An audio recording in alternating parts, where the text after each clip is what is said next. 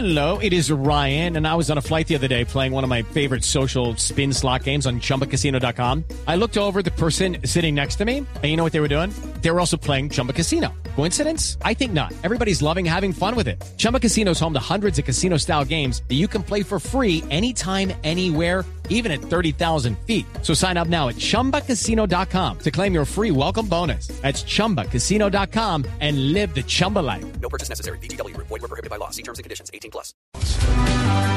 Iván Velázquez fue magistrado, investigador de la parapolítica, magistrado de la Corte Suprema de Justicia de Colombia y hoy en día es el representante de la Comisión Internacional contra la Impunidad en Guatemala.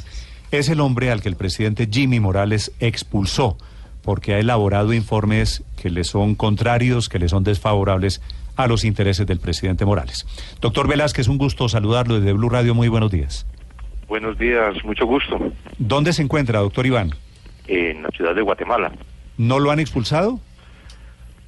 Hubo esa decisión del presidente el 27 de agosto, pero la Corte de Constitucionalidad eh, suspendió o, o anuló definitivamente la expulsión, señalando que debía ser un trámite que se adelante con el secretario general de Naciones Unidas, porque así lo establece el convenio de constitución de la CICIC, que cualquier diferencia que haya en la aplicación o en el, eh, funcionamiento de la comisión, del acuerdo, eh, debe dirimirse por conversaciones entre las partes. Sí, la CICIG es esta Comisión Internacional contra la Impunidad en Guatemala.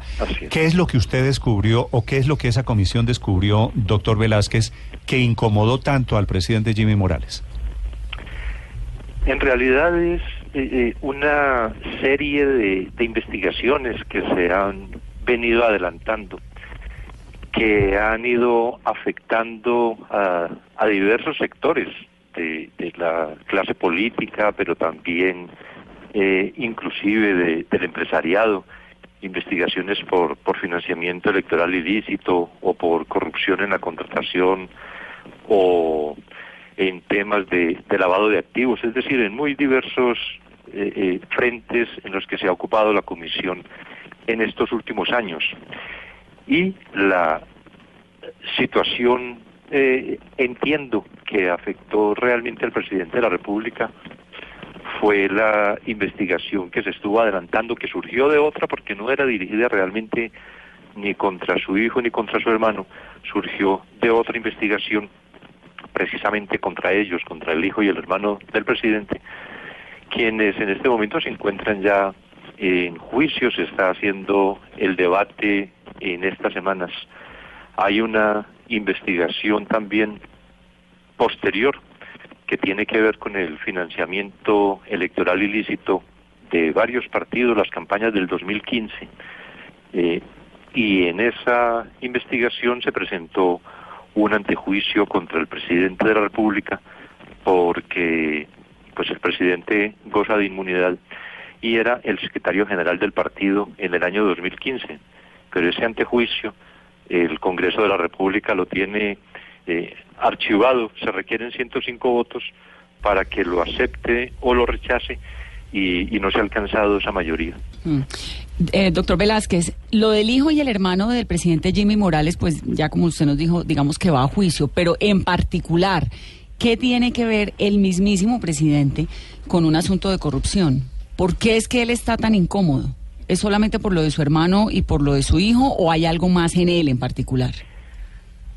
Creo que también eh, los muchos sectores afectados con las investigaciones han tratado de incidir sobre el presidente de la República, eh, señalando que mi permanencia al frente de la comisión es nociva y, y efectivamente es nociva para los intereses de, de muchos corruptos, pero eh, porque hay más de 300 personas que vienen siendo eh, investigadas recientemente. La semana pasada ya un juez convocó a juicio a, al expresidente Pérez Molina y a la exvicepresidenta y a otros 26 vinculados a, la investigación del caso La Línea. Hay otros, eh, muchas otras investigaciones en las que se han venido adelantando los procesos. En, en algunas de ellas se ha dictado sentencia. Hay un expresidente del Congreso condenado. Hay dos exmagistrados de la Corte Suprema de Justicia privados de libertad.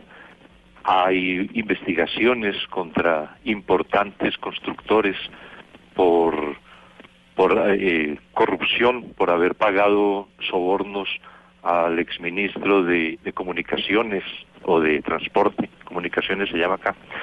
Eh, es decir, es una, una serie tan, tan amplia que en realidad hay muchos intereses que se han visto afectados en estos últimos años. Sí. Doctor Velázquez, ¿qué tan parecida es la situación de corrupción en Guatemala frente a Colombia? Se lo pregunto por el contexto de todo lo que ha pasado. Usted fue el jefe investigador de la parapolítica y esas investigaciones que luego desembocaron aparentemente por cuenta de algunas actuaciones delictivas de algunos de los que fueron sus colegas en lo que hoy llamamos el cartel de la toga, pues llevan a, a pensar que en Colombia también la sal se corrompió. ¿Qué tan comparable es la situación en Guatemala hoy frente a Colombia? Yo creo que sí hay, hay grandes similitudes. Eh, hay no solo en el en el tema de corrupción judicial que igualmente existe en Guatemala sino también la que está eh, reflejada en, en los contratos de obra pública en todos los temas de, de financiamiento electoral en, en los temas de salud. Aquí es muy fuerte el Instituto Guatemalteco de Seguridad Social eh, y, y, ha habido mucha corrupción detectada en ese instituto. Eh, es decir, si, si se examina, si se compara Colombia con Guatemala, se encuentra en realidad mucha semejanza, inclusive lo que ha significado la captura de administraciones municipales por parte del crimen organizado y particularmente del narcotráfico. En Guatemala hay inclusive eh, alcaldes que se señalan de ser directos integrantes de, de organizaciones de narcotráfico que se encuentran ejerciendo la función de alcalde. Y, y se ha visto afectada también Guatemala por todo la, la, el incremento que reportan en la producción de droga en Colombia, porque Guatemala es un sitio de tránsito, un país de tránsito de la droga tanto por el Pacífico como por el Atlántico, hacia México para entrar por tierra a, Estados Unidos. Doctor Velázquez, la última pregunta. Usted ha propuesto que en Colombia haya una CICIG, que digamos sería muy independiente porque la CICIG pues es de las Naciones Unidas y eso le ha permitido a usted en cierta forma destapar toda esa corrupción y, y, todo lo que ha sucedido en Guatemala a un precio personal pues muy muy alto. ¿Cuál es la propuesta para Colombia? No, en realidad yo no lo he propuesto. ¿Pero le ha sonado? A mí me han preguntado, como me han preguntado de, de Ecuador o de Perú, también de Colombia, o de Honduras o de México, si considero que una comisión de esta naturaleza puede establecerse en algún otro país. Y yo he dicho que realmente es un, una experiencia importante cuando existe eh, dudas acerca de la real independencia de los órganos nacionales de investigación, porque la característica de de independencia de la CICIG, yo creo que es lo que ha permitido que se puedan realizar sin distingo de personas afectadas cualquier clase de investigaciones que afecten a altos, a poderosos, altos círculos de poder, sin que sin que sea posible manipular las investigaciones. Y en esto porque también hay que, precisarlo, no es que la CICIC sea como una fiscalía internacional o un poder que se superpone a las autoridades nacionales, porque la CICIC para realizar su actividad tiene necesariamente que hacerlo con la Fiscalía General. Entonces lo que he dicho, cuando se me pregunta por esto, digo, cada país tiene sus particularidades, debe examinarse las realidades de cada país, pero si algún país quisiera eh, tener una experiencia como esta, yo creo que, que podría ser saludable.